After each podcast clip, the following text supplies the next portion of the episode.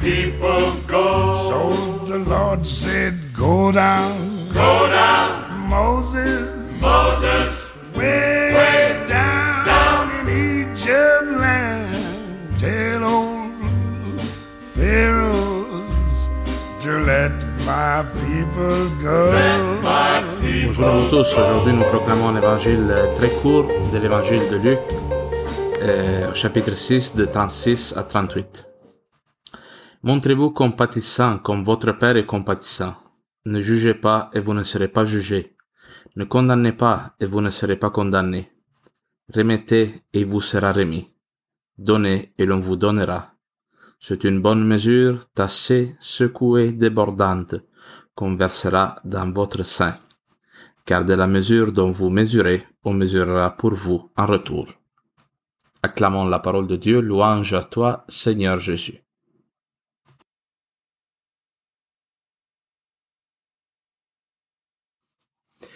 Alors, ce court évangile qu'on proclame aujourd'hui euh, fait suite à un texte où Jésus élève l'amour euh, que les hommes doivent avoir les uns pour les autres à un niveau supérieur que ce qui était demandé par la loi de Moïse qui est même d'aller jusqu'à aimer l'ennemi.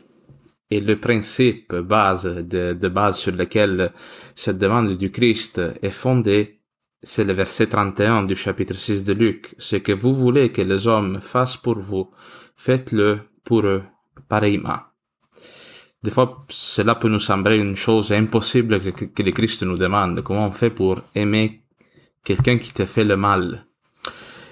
Mais si vous y pensez, ce que cette phrase dit au verset 31, c'est que cet amour que le Christ nous demande à avoir pour les autres, c'est l'amour que nous tous nous espérons trouver chez les autres pour nous-mêmes.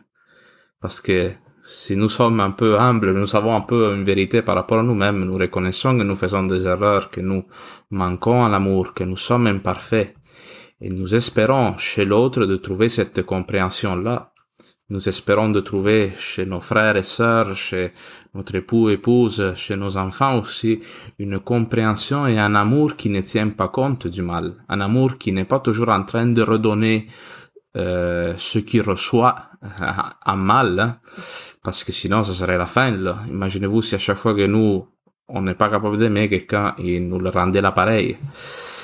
Hein, nous tous, nous espérons de trouver chez l'autre une forme de compréhension, d'amour compatissant, comme on le dit au verset 36. Montrez-vous compatissant, c'est-à-dire avoir cette capacité-là à euh, pâtir avec l'autre, comprendre l'autre, comprendre quelle est sa souffrance. Mais ce texte, on peut le de l'évangile de Luc d'aujourd'hui, on peut le prendre beaucoup comme un moralisme, quelque chose que le Christ nous demande de faire, alors vas-y, là, pour ne pas tomber dans cette attitude-là de transformer ce texte en humanisme, en des résolutions là, de bonté et de gentillesse, l'Église nous donne dans la première lecture un texte du prophète Daniel au chapitre 9 de 4 à 10. Et je vous invite vraiment à le lire, c'est un texte qui est très touchant.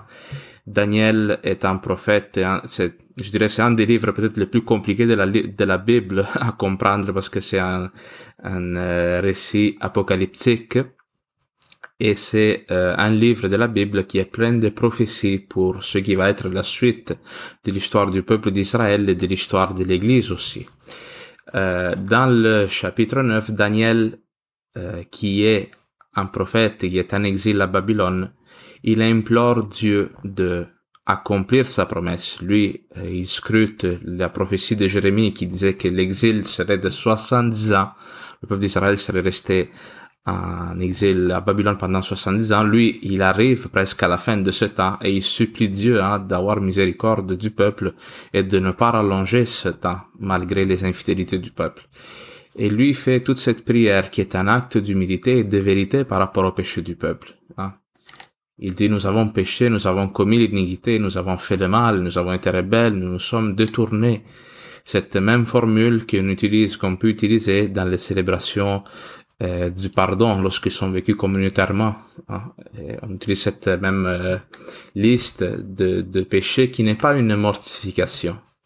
Reconnaître nos péchés est le premier pas, je dirais, le premier acte qui nous rend capable d'accomplir l'évangile.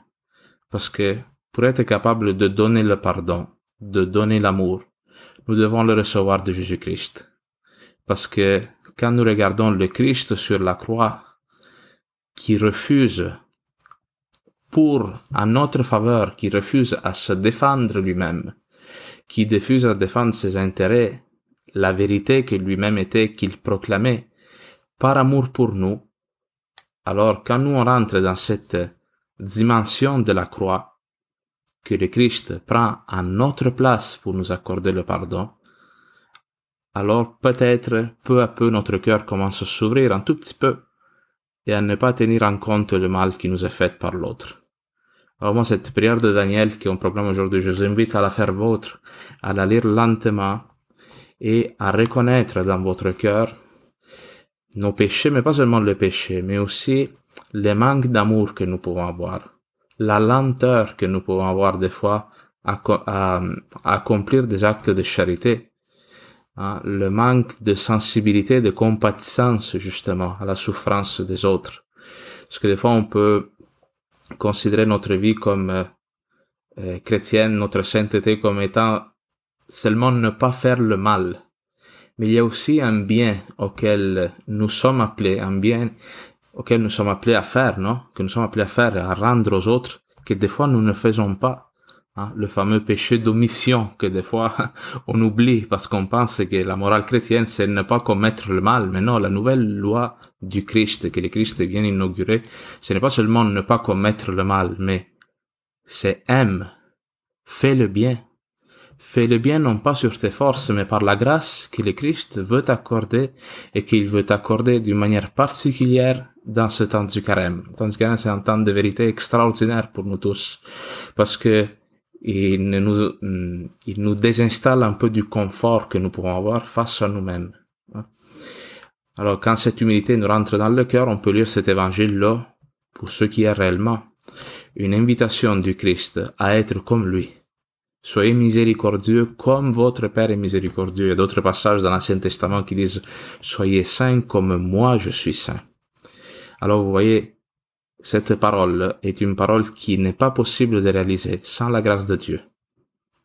Il s'agit ici non pas d'un changement moral, de prendre des résolutions, mais de demander à Dieu sa nature, que sa sainteté nous soit communiquée parce que nous sommes ici face à un impossible. Quand nous serons, nous deviendrons vraiment par la communion avec le Fils, le Fils de Dieu, des fils du Père, hein, alors cette parole va se réaliser d'une manière simple, facile à nous. Si tu essaies d'accomplir cette parole sur tes forces, tu vas te consumer en le faisant. Tu vas te brûler, tu vas, tu, à un moment donné, tu ne seras pas capable de demander compte aux autres du bien gratuit que tu essayes de faire. L'autre, quand il ne répond pas ton bien, tu dois, tu dois lui demander compte parce que tu perds ta vie tu perds tes énergies, tu perds ton amour.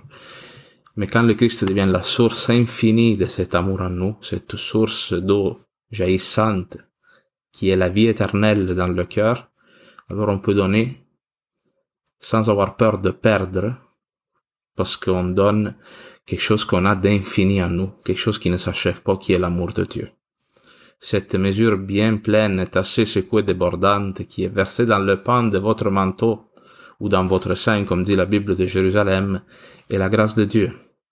Ah, ici, on fait allusion à une, image un peu agricole parce que des fois, dans le juif, il y avait comme un pan dans le, dans le, dans le vêtement, comme qui repliait, dans lequel il versait le blé, euh, la nourriture le blé, hein, pour nous, c'est toujours une image un peu du corps du Christ, de la communion, qui est le lieu par excellence où la grâce est communiquée, nous est transmise de Dieu, le sacrement, l'Eucharistie en particulier, mais euh, quelque chose qui est mis dans notre, dans notre sein, dans l'espace le plus profond de notre être.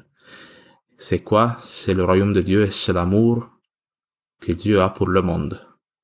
Nous pouvons Arrêtez de nous défendre, arrêtez de défendre nos intérêts dans des conflits, dans des incompréhensions, et jugez le bien-être de l'autre comme plus important que notre propre vie, que notre propre intérêt. Saint Paul il dit, euh, considérez les autres comme supérieurs à vous. Ça, c'est le Christ, c'est ce qu'il a fait sur la croix. lui qui était Dieu, n'a pas, hein, il s'est jugé comme, euh, s'est considéré comme inférieur à nous. Il n'a pas, il a comme méprisé, on pourrait dire, sa condition divine pour se mettre à nos pieds, se soumettre à nous, pour nous sauver. Nous tous, tant de fois dans notre vie, nous sommes appelés à choisir entre nous-mêmes, sauver nous-mêmes, sauver notre opinion, notre idée du monde, notre idée de la vie, ou sauver l'autre en lui montrant un amour divin. Ça, c'est ce à quoi le Christ nous invite aujourd'hui.